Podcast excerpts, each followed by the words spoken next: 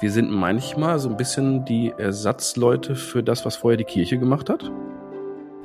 Hallo liebe Glaubensdenker, willkommen zurück zur zweiten Folge mit Christian Hülskamp und Jan, unserem lieben Priester aus Geldern. Tatsächlich ist die Bestatterarbeit ja nicht total, wie soll man das sagen, heutzutage abgespaced oder so. Es ist halt immer noch erstmal klassisch, beruht auf einem Vertrauensgespräch. So. Also so eine Kombination aus verschiedenen Dingen, ganz viel Unwohlsein und ja, hat es irgendwie der, der Beruf des Bestatters hat es mir noch ein bisschen angetan. Und das war ja vor, also die Entscheidung oder der Weg dahin war vor Corona, ne? So ein bisschen, so ein paar, ein, zwei Jahre vor Corona. Du würdest also schon sagen, dass äh, Corona auch im Bestattungswesen zu einer Digitalisierung äh, beigetragen hat oder beiträgt, es einen Push gegeben hat dazu. Definitiv. Und in dieser Folge sprechen wir jetzt darüber, welche Rolle die Kirche noch hat im Kontext der Bestattung und was eigentlich mittlerweile die Bestatter alles tun, um das, was die Kirche nicht mehr tun kann, zu kompensieren. Ein sehr spannendes Gespräch und ich wünsche euch gutes Zuhören. Ich trauere der Zeit nach, als der, der, der Liturge, der Priester, selber tatsächlich die Leute noch kannte als äh, die er da, die er da beerdigt.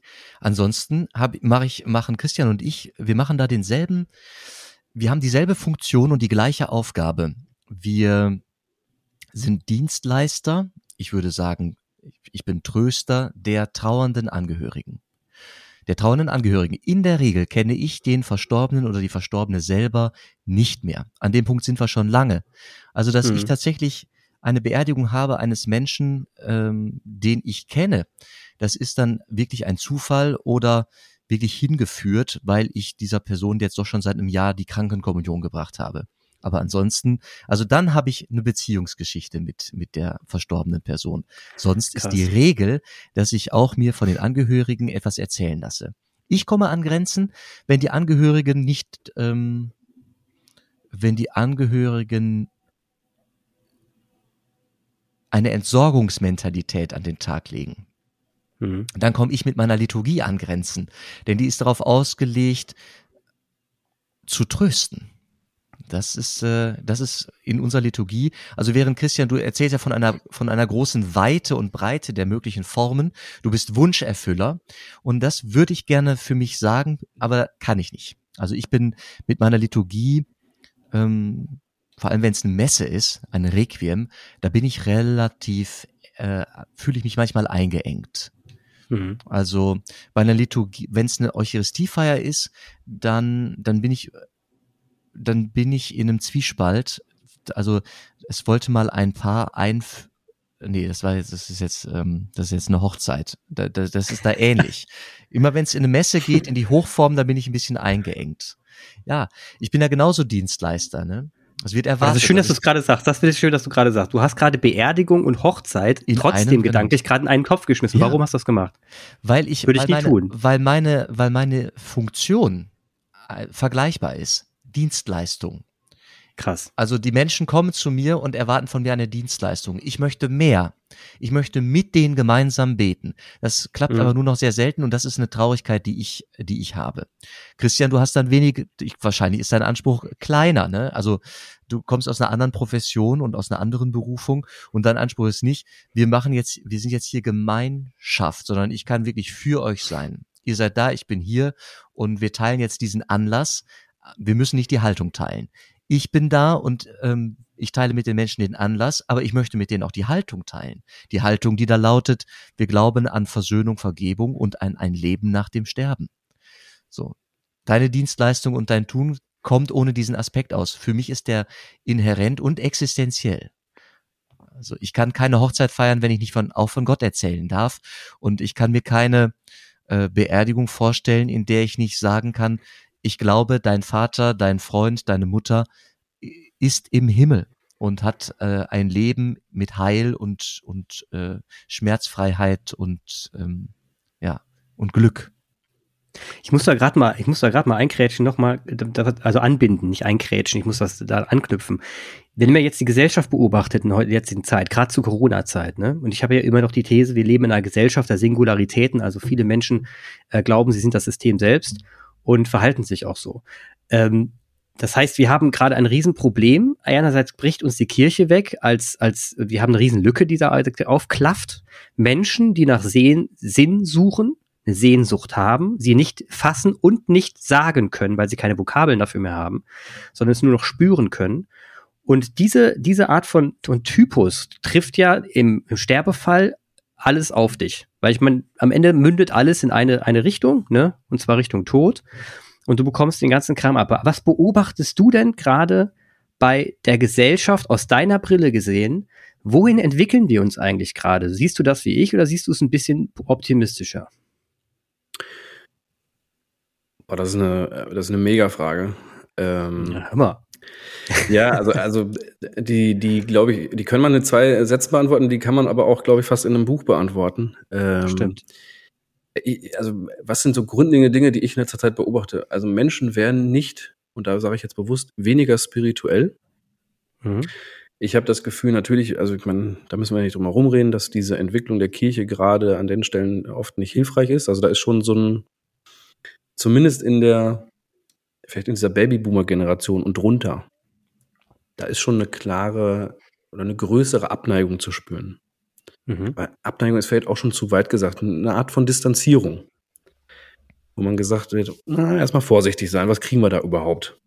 Und ähm, da muss man eben gleichzeitig auch sagen, genau, das ist gerade genau dieses Generationsding, weil wir ganz oft so Fälle haben, wo wir sagen, ja, für Mutter ist das jetzt schon noch in Ordnung so. Ich selber würde es vielleicht anders machen. Hm. Auf der anderen Seite kann ich da auch ganz klarer, für die Kirche auch mal eine ganz klare Hoffnungsbotschaft senden. Wenn die Kirche allerdings dann zeigt, dass sie modernes, individuelles auf Wünsche eingehen kann, sich als Dienstleister versteht, ist das oft auch sehr anders. Dann kann das durchaus sein, dass der gleiche im Nachhinein zu mir kommt und sagt, wenn das so ist, dann kann ich mir das auch wieder alles sehr gut vorstellen. Ähm, also da ist auch ähm, das schon so, dass das nicht so ist. Also selbst bei denen, die sich vielleicht von der Kirche distanzieren, sehen schon noch, dass Kirche als solche dort schon einen Platz hat. Also das wird keiner in Frage stellen. Das ist immer nur die Frage, wie viel Raum möchte ich dem Ganzen geben? Und das fängt manchmal mit Kleinigkeiten an. Ja, also welcher Redner, wer, wer ist denn letztendlich genau der, der da kommt? Spricht der meine Sprache? Und da meine ich wirklich, also nicht nur jetzt, äh, ist das ein Inder oder ein Deutscher, sondern spricht der meine Sprache, wie ich Kirche verstehe? Weil ich meine, ähm, Jan macht das ja schon so automatisch, ne? Ich weiß gar nicht, ob ihr das so merkt, aber du benutzt manchmal Worte, wo du selber merkst, da hänge ich noch mal was hinten dran, um zu erklären, was das Wort eigentlich heißt. Ganz oft, so. ja. Ne, und dann, da merkt man einfach, okay, Kirche als solche intern benutzt halt eine andere Sprache, als äh, wenn es nach draußen geht. Das merkt man ja oft auch. Ich sag mal, je nachdem, welcher Pfarrer mit welchem Buch in welcher Fassung da ankommt, ähm, kann, da kann die gleiche Aussage schon wieder ein bisschen anders sein. Und da merken wir oft, man kann auch kirchlich sein, ohne Kirche sagen zu müssen. Ähm, was haben, Jetzt musst du nochmal sagen, was beantwortet das schon? Ja, letztendlich, kein Problem, das führt in gute Richtung. Also das heißt, letztendlich ging es bei der Frage darum, wie wir uns in der Gesellschaft entwickeln. Also du hast es gerade schon sehr ja. gut beantwortet und das, das habe ich rausgehört, die Dienstleistung, die du angesprochen hast. Das ist einerseits verständlich, weil wie, wie, die, das kann man den Menschen nicht zuvorhalten. Ja, also ich, dass, ja. dass, dass sie mehr Dienstleistung wollen, liegt einfach daran, dass sie mehr Dienstleistung bekommen. Und wenn Leute so aufwachsen in so einer Atmosphäre, dann, dann kennen sie auch, ehrlich gesagt, kein anderes Wort mehr außer Dienstleistung. Ja. ja. Und ich, also erklär mir mal, das ist wirklich schwer. Versuch doch mal wirklich ein anderes Format zu, jemand beizubringen, was nicht Dienstleistung heißt, heißt, wenn du jemandem irgendwas gibst oder mit jemandem etwas tust. Super schwer. Dass mhm. es aber witzigerweise nicht im ökonomischen Sinne eine Dienstleistung ist. Also du bezahlst dich einen Euro und dafür Küchensteuer in dem Fall und dafür bekommst du dann irgendwie mal nett äh, ein bisschen Fahrer, der vorne rumhampelt. Ne? Das ist ja keine Clownshow. Aber trotzdem wird das Wort benutzt. Und die Frage ist doch jetzt letzten Endes, die ich mir stelle, ähm, also liegt es an der Gesellschaft, wie du gerade beschrieben hast, die da so vom Wording her plumper wird, ne? Und dann sagt, ey, ich hätte keine Dienstleistung. Oder liegt es so ein bisschen an der Kirche, die es nicht hinbekommt, das Wort Dienstleistung neu zu besetzen? Und zu sagen, ja, ja, wir haben eine Dienstleistung, bei uns ist das aber so und so und so. Und das, also ich weiß nicht, da, ah, okay. darüber, mhm. da, da hake ich so ein bisschen dran, ne? Also da würde ich zum Beispiel, also ähm, das Wort Dienstleistung fällt bei uns im Zusammenhang, also in einem Gespräch mit einem Kunden, nie. Okay. Sondern es ist wirklich eher so, dass dort, also deshalb, deshalb benutze ich oft dieses Wort dieses, dieses Wunscherfüllers. Es wird dann eher erzählt, also sowas stelle ich mir vor. Sowas könnte ich mir vorstellen, ob das jetzt eine andere Lokalität ist, ob das irgendwie eine Musik aus oder, also da ist die Bandbreite natürlich wieder sehr groß. Und da muss man letztendlich sagen, in diesem ganzen Zusammenhang ist die Aufgabe der Kirche dann wiederum doch sehr viel kleiner zu dem, was wir drumherum alles noch machen. Mhm. Ähm, und was ich vorhin meinte, ähm, du hattest gerade gesagt, äh, plumpe Sprache. Nee, das meine ich gar nicht. Also ich, mir geht es gar nicht um die, die Qualität der Sprache, sondern mir geht es darum, ich sag mal, früher hätte die Kirche immer gesagt, äh, du bekommst, was du erntest. Ja, mhm. so, also äh, wie du mir, so ich dir. So. Heute würden die Leute sagen, Karma ist eine Bitch. Ne? So, also da kann man jetzt über die Qualität der Sprache reden, aber die meinen ja jetzt grundsätzlich was anderes. Sondern nee, klar. Die meinen immer noch das Gleiche, benutzen es aber anders. Jetzt ja. müsste man ja aber sagen, Karma ist ja äh, erstmal als solche ja nicht christlich. Mhm. Es hat aber durchaus ja eine, eine, eine Parallelität im Christentum. So, deshalb, ähm, deshalb rede ich viel öfter davon, dass ich eher glaube, ähm, wir gucken eher auf die Werte, die dahinter stecken, die in allen Religionen eigentlich dann doch wieder ja sehr ähnlich, wenn nicht sogar gleich sind. Unabhängig davon, welche Sprache derjenige jetzt gerade mit mir sprechen möchte. Hm. Weil wir natürlich auch von, ich sag mal, wirklich dem, bis zu dem, dem erzkatholischen äh, über apostolisch, über muslimisch, über Juden, über, ähm, ich sag mal, da ist ja schon das Wort wieder, aber äh, Roma, Sinti, also alles das, was man früher unter Zigeunertum verstanden hat oder so. Mhm. Also die Bandbreiten sind da sehr hoch. Plus, plus all die, die mit dieser ganzen Glaubensfrage gar nicht so viel anfangen und alles eher rational oder emotional haben. Ne? Also wo man sagt, da mhm. spielt das, das, das eigentliche, das, wo es herkommt, gar nicht mehr so eine große Rolle. Und dann merkt man eben wieder, nein, wir reden ja gar nicht oft über was anderes. Also selbst der, der, was vorhin gesagt, der diese Entsorgungsmentalität hat, selbst der will das ja mit einem gewissen Anstand und einer gewissen Würde. Und der wird ja jetzt auch bei uns nicht sagen, entsorgen Sie die mal, ist mir wurscht. Sondern der sagt ja mir dann, ähm, wir haben das in unserer Familie immer sehr einfach gehalten. Wir legen auch keinen großen Wert auf ähm, den Körper als solche. Wir glauben mehr an die Seele. Also da wird ja keiner als solche sagen, so, ist mir ganz egal, was hier los ist, weg damit. Und, und deshalb meine ich so, das, ist, es, das hat natürlich trotzdem nach außen hin den Eindruck, aber es ist eine reine Perspektive. Ich sitze da und denke mir, gut, das ist der Wunsch, dann erfüllen wir den so. Und der nächste sagt, kann gar nicht pompös genug sein und ich brauche die Live-Burn und ich brauche einen besonderen Ort und das brauche ich noch. Gut, dann organisieren wir halt das. Also, Geil. Geil. Hammer ich, ich, ich, ich lächle mir gerade vor mich hin, weil ich merke, Christian, eigentlich würde ich gerne mal bei dir hospitieren. Ich würde dir auch anbieten, bei mir mal zu hospitieren. Also wie wir so Trauergespräche führen. Ich sage ja. Trauergespräch dazu. Was sagst du dazu? Zu so einem Erstkontakt? Bei uns ist das einfach nur ein Gespräch. Nee, bei mir ist das ein Trauergespräch. Und wenn ich komme, dann sind die Leute, es gibt unfassbare ähm, Sorgen, Ängste, Erwartungshaltung, wenn ich komme.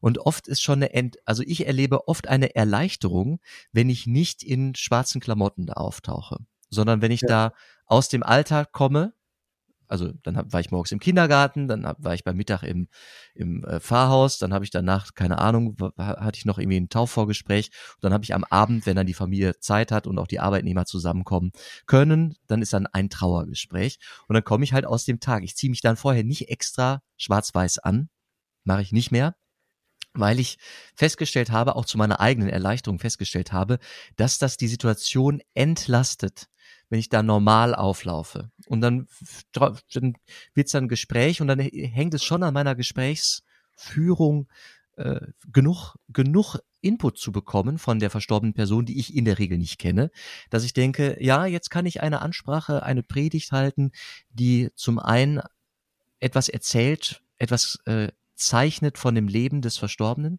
und auf der anderen Seite aber auch diese Gruppe, die hier zusammenkommt, diese Familie tröstet und aufbaut und vielleicht sogar noch mit einem Lachen, mit einem Schmunzeln wenigstens äh, zwischendrin nach, nach Hause schicke oder zum Beerdigungscafé. Mhm. Also das würde mich interessieren, wie du da dran gehst, weil was wir da tun, äh, du machst mehr, weil du noch mehr organisatorischen Kram drumherum zu erledigen hast. Den habe ich ja nicht. Und ich sage, Gott sei Dank habe ich den nicht. Der trifft, das würde mich nämlich irgendwie nerven, zu fragen, welche Versicherungen müssen noch aufgelöst werden und wie groß ist äh, die Anzeige, die dann in der Zeitung geschaltet wird. Da boah, bin ich wirklich dankbar, dass das nicht meine Themen sind. Das ist in der Regel schon geklärt. In der Regel war der Bestatter oder die Bestatterin ja schon da, wenn ich komme. Und mhm. ähm, dann geht's also viel in die Biografie. Ja. Und ins Familiensystem. Also ja. das merke ich schon. Und egal in welcher Mentalität die Leute da sind, ich erlaube denen erstmal darüber nachzudenken, ob eine Messe notwendig ist. Notwendig. Also ich sage, braucht es eine Eucharistiefeier oder kann es ein Wortgottesdienst auf dem Friedhof sein? Und in den Dörfern, das war immer so, da hat man eine Messe gemacht, dann ist es, dann sind die Leute erstaunt, wenn ich sage, denk doch bitte darüber nach, was ist für dich, was ist für euch gut? Also die Gemeinde, die da zusammenkommt und traurig ist, kann die überhaupt mit der Eucharistiefeier was anfangen oder wäre es nicht für uns alle hilfreicher, wenn nicht noch so Fragen dazukommen, wann sitze, stehe, knie ich? Ja. Also das ist, es ist erstaunlich, ähm, ich bin nicht für die Toten da, ich bin für die Lebenden da. Das erstaunt die Menschen selber. Das, das, das, das genau, und das ist ja auch eine mutige Aussage. Ne? Also, du hast gerade schon gesagt, ähm, was ist so der, der, der, woran orientieren wir uns? Wir orientieren uns an der, an der Trauerarbeit. Wir orientieren uns an, an den Erwartungen, ne? an den Wünschen. Also ich messe mich an den Wünschen. Da wird ein mhm. Wunsch geäußert, kann ich den erfüllen. Und als, als geheimen Auftrag haben wir immer natürlich die Trauerarbeit zu fördern. So, weil wir natürlich schon merken, wenn wir da gar nicht vorankommen, dann kann das alles so schön sein, wie es auch ist, aber dann war das trotzdem irgendwie so ein bisschen ziellos, weil irgendwo gibt es dahinter ja doch eine, eine Aufgabe. Und diese Eindrücke, die du gerade erzählt hast, genau die gleichen haben wir auch, ähm, wo wir merken, das, das meinte ich mit, es ist halt so typisch deutsch eben auch. Das Ding heißt eben auch Trauerfeier, also geht es um Trauer. Also kommen wir am besten alle in Schwarz und setzen erstmal eine, grimmige Miene auf oder eine, eine traurige Miene auf. Und da sind wir mittlerweile seit, dass wir sagen, nein, ich, ich muss da nicht in Schwarz stehen, ich muss da nicht, ähm, ich muss das nicht auch noch zusätzlich so gestalten. Also wir haben jetzt seit ein paar Jahren zum Beispiel einen weißen Leichenwagen. Das ist nur eine Kleinigkeit, hat aber einen riesengroßen Effekt, weil die Leute schon merken, da steckt eine andere Aussage dahinter. Und unsere aktuelle Aussage ist eher, es ist doch alles traurig genug. Lass es uns doch nicht noch zusätzlich traurig gestalten, sondern lass uns die, all die anderen Emotionen mit reinbringen, weil du hast gerade von Trösten gesprochen wie, wie komme ich zum Trösten, indem ich irgendwann die Zeit, die ich mit jemandem hatte, wertschätze und das so ein bisschen in Dankbarkeit verwandle. Mhm. Und sage, okay, ich bin froh, dass ich ihn hatte. Ja, und Dankbarkeit froh, nutze ich auch ganz oft als Begriff. Ja. Und das kriege ich eben hin, indem ich doch nicht nur an, sag ich mal, vielleicht die letzten Monate der Krankheit und des Schlechtens und des Verlustes erinnere, sondern indem ich gerade die anderen Teile die guten Zeiten, die Hochzeiten, und da, da sind wir tatsächlich auch ganz nah eben an solchen Dingen wie Hochzeit und Geburten, ähm, die eben den einschlägigen Erlebnissen im, in einem Leben ähm, daran erinnere und sage, ne, also mich, mich auf den positiven Teil des Lebens konzentriere und nicht, nicht nur auf die schlechten Zeiten. Und deswegen würde ich aber gerne mal bei dir ähm, äh, hospitieren. Weißt du, ich muss aber im Gespräch irgendwie ein Gefühl dafür bekommen, ob ich hier vielleicht ein Arschloch begrabe. Das ist jetzt ein schlimmes Wort, aber auch das kann vorkommen. Ne? Es gibt Menschen, die sind einfach, ähm, beerdige ich jetzt den Vater, der das Kind missbraucht hat. So. Wie weit gehe ich also in Dankbarkeit als Topic? Ich muss das irgendwie erspüren und ich habe da vielleicht eine Stunde, vielleicht eineinhalb Stunden Zeit. Das ähm, ist eine gewisse Herausforderung. Immer spannend, ja. immer spannend. Ich, ich, ich, ich höre euch zu und ich finde das auch extrem wichtig, was ihr erzählt. Ich, trotzdem habe ich dabei weitere, immer meine Gedanken im Kopf und die sind irgendwie ziemlich profan, aber ich muss die trotzdem äußern. Mich, mich, was mich total fasziniert gerade, weil die auch von Hochzeit spricht und von Beerdigung und von Taufe in einem Wort, in ein, einem Kontext witzig, ne? Also für eine Hochzeit bestelle ich meine Eventagentur, ne? Die macht, die organisiert mir das Ganze, tralala drumherum, die macht mir Luftballons, die redet mit mir, hey, das ist ja wirklich toll, das ist eine fantastische Zeit im Jahr und so weiter und so fort, ne? Das ist die Hochzeit. Bei der Taufe läuft's ähnlich ab, ne? Da organisiere ich dann ein Event, ein Caterer und tralala, ne? Habe ich auch, könnte ich auch mal eine Eventagentur nehmen witzig, dass man Bestatter nicht als Eventagenturen äh, deklariert, weil letzten Endes stelle ich fest, du bist deinem Job gar nicht immer noch ziemlich nah, was du vorher gemacht hast. Du hast eine Eventagentur, ne, wo, wo du hinten raus noch Leute in den Sarg verfrachtest oder, oder äh, in, in Asche legst. Das, das ist ja, was du letzten Endes hast. Also die, die, alles, was du mir erzählst, machst du bei einer Eventagentur. Die, die kommt hin, Erstgespräch. Was haben sie denn für Wünsche? Ja, ich wäre das irgendwie schön, wenn wir da irgendwie so ein bisschen, und es muss auch ein bisschen ehrenhaft sein zum 50. Geburtstag meines Vaters. Und der hat in seinem Leben das und das gemacht und jenes gemacht. Und dafür brauchen wir vielleicht noch einen Beamer, ne, wo wir nochmal seine schöne, die seine ersten 50 Jahre zeigen können. Der einzige Unterschied ist, der Typ lebt danach noch ne, äh, und ist nicht im Sarg. Und das fasziniert mich gerade. Also ihr seid ja irgendwie die Eventagentur in der Kirchen. Ja, ja, also e-, Event Eventmanagement, wie auch immer man das jetzt als Begriff irgendwie nimmt, macht definitiv einen ganz großen Teil aus. Das ist nämlich der Teil, den, den Jan auch gerade gesprochen hat. Das ist die ganze Logistik drumherum. Mhm. Ich würde sagen, das macht bei uns, ja, das macht vielleicht ein Drittel aus. Dann würde ich die, das andere Drittel würde ich vielleicht äh, die Arbeit um den Verstorbenen sehen, weil das mhm. schon nochmal was ganz Eigenes ist. Und das letzte Drittel, und das ist, glaube ich, der erhebliche Unterschied, und das ist auch das, was du gerade so also angerissen hast wir kennen die Person nicht, für die wir hier die Party schmeißen. Wenn du den, den 50. Geburtstag, die Hochzeit, die Geburt und so weiter, Stimmt, das alles ja. machst, dann ist klar, wer die Zielgruppe ist. Dann kann ich auch mit denjenigen noch sprechen, die das für sich machen. Da haben wir ein ganz großes Problem. Das heißt, ähm, tatsächlich dieses, dieses letztliche Drittel ist immer die Arbeit mit den Angehörigen selbst. Weil auch da ist es eben so, ähm, ob das alles richtig ist oder nicht richtig ist, das muss ich ja erstmal rauskitzeln. Also es ist ja nicht so, dass jemand einfach kommt und sagt, hier ist meine Bestellliste, das hätte ich gerne zu dem und dem Zeitpunkt und los geht's. Ja, aber verrückt. Das heißt, eure Kernkompetenz, eure Kernkompetenz ist auch Eventagentur. Also das heißt mal rein theoretisch, du würdest jetzt wachsen als Unternehmen, könntest du ja original Leute aus der Eventbranche einstellen, die für das erst dieses eine Drittel zuständig sind. Ne, die müssen ein bisschen freundlich sein, auch ein bisschen einfühlsam, klar. Aber mit der kompletten Kernkompetenz einer Eventagentur hast du quasi ein Drittel deiner Arbeit abgefrühstückt. Genau, deshalb arbeiten wir zum Beispiel mit zwei der größten äh, Event-Bereichen Event in Europa zusammen ja. und ja. lassen uns wirklich auch damit ausstatten. Also ja. Ja, verrückt. Ja, ich versuche so gerade dieses Geschäft Bestattung zu verstehen. Und das ist, hat ja, es ist ja sehr vielschichtig. Äh? Und wenn man es dann eben, wenn man sich dann, und jetzt kommt der witzige Punkt, wenn man sich dann weiter entfernt vom Glauben, ne? Gleicher Effekt wie Halloween und Reformationstag, so, ne, dieser Effekt, dann wird das ja irgendwann so eine amerikanische Party, ne? Also dann kommt es ja irgendwann mit Fressorgien und Supermusik und wir lachen noch einmal kräftig zusammen und, und äh, haben eigentlich mehr das im Fokus als den anderen Teil. Siehst, wäre das eine Entwicklung, die man sich vorstellen kann in unserer Gesellschaft, gerade wie sie sich entwickelt? Ich, äh, leider ja. Also ich glaube nicht, nicht, in der, nicht in der breiten Masse. Mhm. Aber ähm, ja. Warum sagst du leider? Warum leider? Ähm, weil ich, ich denke mir, in dem Moment, wo es nur noch um, um die Party geht, ja, mhm. ähm, haben wir eindeutig den, den, den Sinn und Zweck der ganzen Sache verfehlt. Witzig. Was wäre der? Naja, eben genau das, auch mit dem Verlust klarzukommen. Also natürlich kann man, also es, es geht eben dann am Ende nicht eben nicht, nicht nur darum, dass das Tolle und das so rauszuziehen. Es sollte auch keine witzige Veranstaltung sein, ne? sondern ich glaube, es geht darum, alles nochmal zu erleben, ein ganzes Leben Revue passieren zu lassen, um eben dann wieder bewusst auch in der Trauerarbeit weiter voranzukommen. Oh, stark, stark. Weil, weil da geht es ja auch immer darum, es das heißt ja schon Arbeit. Ja, mhm. also ich muss auch was verarbeiten. Und verarbeiten heißt in den seltensten Fällen, und da müssen wir, das wissen wir, glaube ich, alle, dass ich mich nicht nur an den positiven Dingen abarbeite sondern da gehören die negativen auch dazu. So Leute, zwei, ja. zwei Impulse. Der erste Impuls, das Wort Arbeit äh, im Lateinischen labora.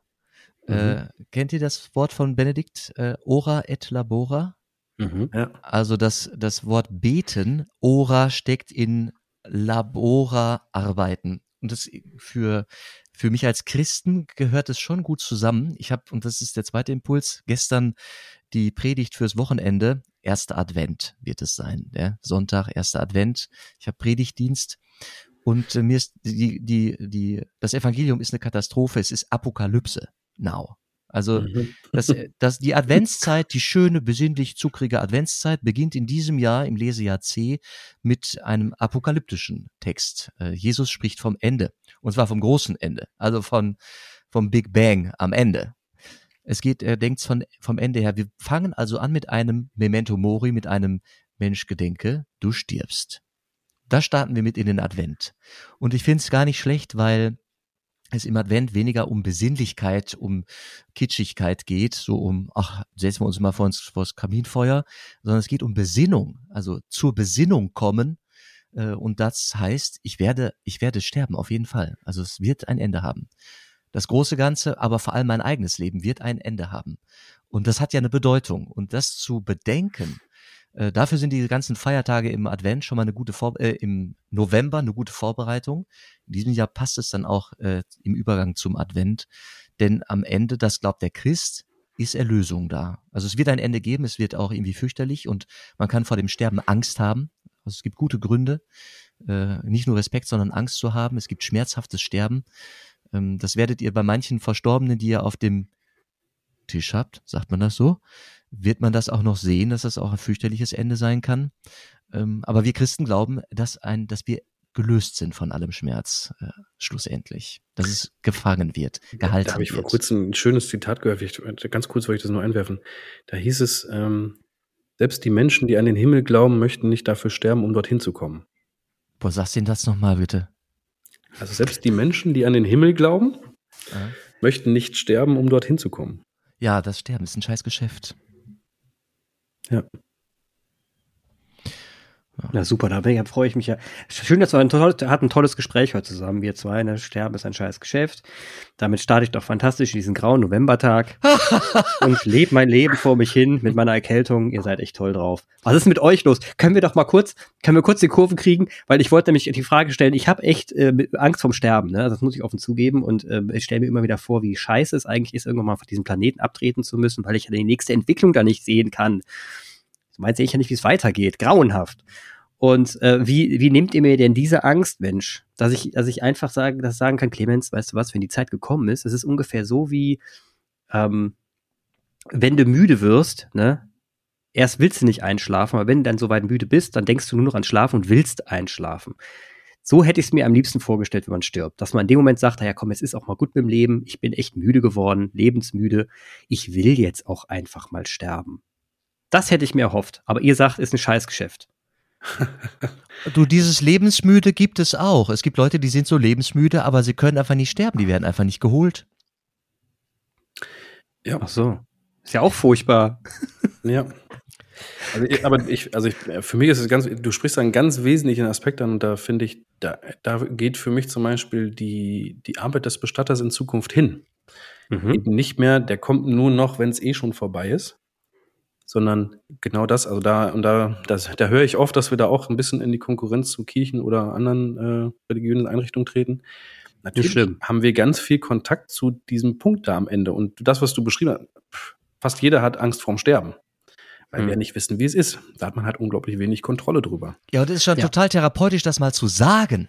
Ja. Ja, ist es auch. Und ich finde, ähm, genau da kann man ja auch einsteigen. Ähm, Mhm.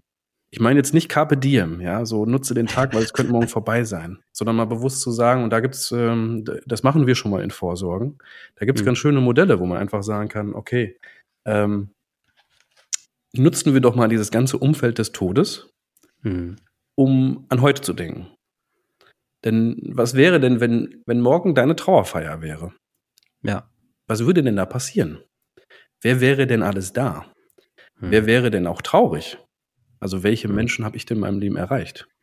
Mhm. Und wer würde denn überhaupt was von mir erzählen? Und was wäre das? Ähm, da gibt es noch so so eine schöne Ergänzung zu. In Amerika ist das so, dass ähm, auf den Grabsteinen nicht nur so, sag ich mal, diese Standarddaten draufstehen, sondern oft noch Mhm. so ein Satz dazu. Ja, Mhm. so äh, geliebter Vater und Ehemann. Und da kann man genau dieses Experiment auch mal machen. So, wenn du jetzt das auf deinen Grabstein schreiben müsstest, was stand denn da drauf? Und das finde ich unglaublich spannend, weil ich habe viel in dem Bereich mit Unternehmern zu tun. Da wird wahrscheinlich nicht dein Bankkonto draufstehen. Da wird auch nicht draufstehen, dass du der geilste CEO der Welt warst.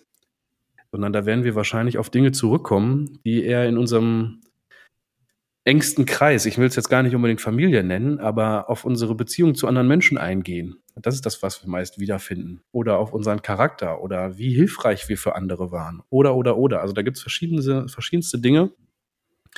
Und da hat Jan vollkommen recht. Es macht ganz viel Sinn, sich mal vorzustellen, was wäre denn das, wenn das alles mal wäre? Und lebe ich eigentlich heute ein Leben, wo ich dann nachher auch sagen kann, hey, cool. Also da, da können Leute richtig was über mein Leben erzählen. Und ich habe dann einen anderen Begriff, du hast gerade Lebensmittel gesagt, ich habe ich habe ein Vermächtnis hinterlassen, aber eins, was irgendwie menschlich ist, greifbar ist. Ähm, so ein bisschen als, wie soll man es nennen, als Pol, so als mhm.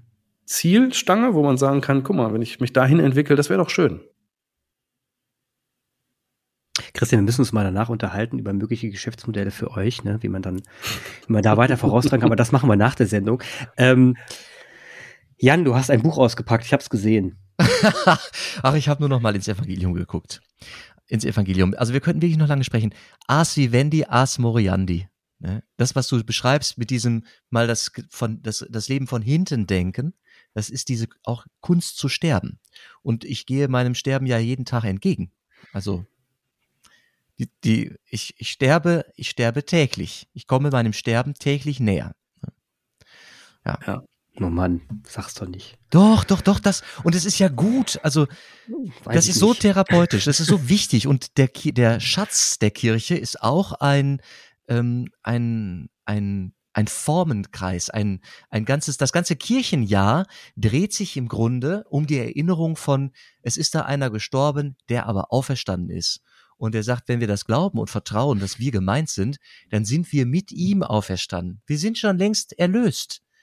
Also die Kirche ist auch ein großer Sinnapparat rund um diesen Fakt, du stirbst. Das ist wirklich, wirklich von Segen. In dem Moment, in dem ich beginne, mich damit zu befassen und zu beschäftigen, in dem Moment, in dem ich das erste Mal Ostern so wirklich gefeiert habe, habe ich einen, einen unglaublichen Anker, äh, der in, in, im Himmel, im Jenseits, der, an dem ich mich so geil festhalten kann, wenn es um mich herum ans Sterben geht, vielleicht auch an mein eigenes. Es ist eine große, es ist eine große Tröstung. Die Kirche ist, kann sein eine große Tröstung. Wir müssen es nur erzählen. Wir müssen es nur also, erzählen. Also Kirche ist quasi im Kern, im Kern ist Kirche Sterben und Ostern. Mhm. Richtig? Okay, interessant. Ki, ki, also das ist Inhalt, das ist eine der Botschaft. Die Botschaft, mhm. das ist die Botschaft. Da, äh, genau, äh, alle Weltreligionen, ne? Ja. Also das die, eine ja. der absoluten Kernfragen, die sie immer beantworten, ist, was ist, wenn das, was wir hier als Leben bezeichnen, endet? Endet. Ja. Ganz richtig. Eine gute, äh, übrigens eine gute Schlussfrage, die wir auch gerne an die Zuhörer und Zuhörerinnen stellen wollen. Jetzt haben wir eine Stunde gesprochen. Wir werden aber diese Folge in zwei Teile teilen definitiv. Und das heißt, es wird eine Folge 1 und Folge 2 geben. Ich freue mich recht, ich, es hat, mich, hat mir tierisch Spaß gemacht, Christian. Es war so eine schöne Zeit mit dir jetzt hier die Stunde zu verbringen. Eine Lebenszeit, die ich, äh, die ich schätz, schätz, zu schätzen weiß und auch sehr schön war. Und ähm, ich froh war, in dieser Stunde gelebt zu haben. Das bleibt eine Erinnerung. Und äh, es, war, es war interessant, wie du, wie du offen und ehrlich über das Bestattungsthema gesprochen hast, wie, dass man mal einen Einblick bekommt in das, was euch ausmacht, auch vom Geschäftsmodell her, dass du in deine emotionalen, äh, dass du emotional uns gezeigt hast, wo du da zu verorten bist und deine Lebensgeschichte dahin, die finde ich unglaublich spannend und lustig. Und ähm, Danke dir nochmal, dass du Zeit gefunden hast. Und wenn der Jan zu dir gekommen ist und hospitiert hat, Jan, dann reden wir da mal rüber, was du da erfahren hast. Das würde mich nämlich dann tierisch interessieren. Also mach das bitte zeitnah. Ja, ich kann mir auch vorstellen, Christian, dass du nochmal wiederkommst. Mir würden da sicher noch ein paar Dinge zu einfallen. Und äh, mhm. für die Berufungsgeschichte danke ich dir auch, denn wir haben doch manche Zuhörer, Zuhörerinnen im äh, jungen Erwachsenenalter mit der Frage, mache ich gerade das Richtige? Und deine Geschichte, ich meine, die ja. Leute, die im Podcast sitzen, die haben dich nicht lächeln sehen, aber du siehst sehr, du sahst sehr zufrieden und ähm, im Reinen mit dir aus, als du davon erzählt hast. Und die Frage, wie komme ich eigentlich zu dem Punkt, das Richtige zu tun? Da hast du auch äh, Hinweise gegeben. Und da danke ich dir ganz herzlich für. Ja, vielen Dank. Also ich, ich würde mich freuen, wenn da, wenn da so ein tolles Feedback wie jetzt bei euch bei rumkommt, dann war das äh, eine sehr erfüllende Zeit. Das macht schon mal ganz viel Sinn. Und das ist, glaube ich, auch das, was ich wirklich am meisten tatsächlich an meinem Beruf schätze, ist, ich bekomme so unglaublich viele Lebensgeschichten erzählt. Und dieses Gefühl von, das, was du gerade beschrieben hast, mache ich eigentlich das Richtige im Leben. Ich habe für mich den Eindruck, seitdem mache ich auf jeden Fall sehr viel mehr richtig als vorher. Und das das ist so unglaublich wertvoll. Vielleicht sprechen wir nochmal über den Sinn, über Sinn des Lebens. Wir haben über den Tod gesprochen, vielleicht bist du uns auch ein guter Gesprächspartner, um nochmal dezidiert über Sinn Auf und jeden Fall. zu sprechen. Ja, ja das glaube ich auch. Sehr gerne. Also Schön, vielen Dank da euch, dass ich heute hier sein durfte. Äh, es war mir ein Fest, oder wie sagt man so schön? Wir auch. ja, dann äh, machen wir Werbung für uns, Leute. Ne? Vielen Dank. Genau. Macht's gut. Tschüss. Tschüss. Tschüss.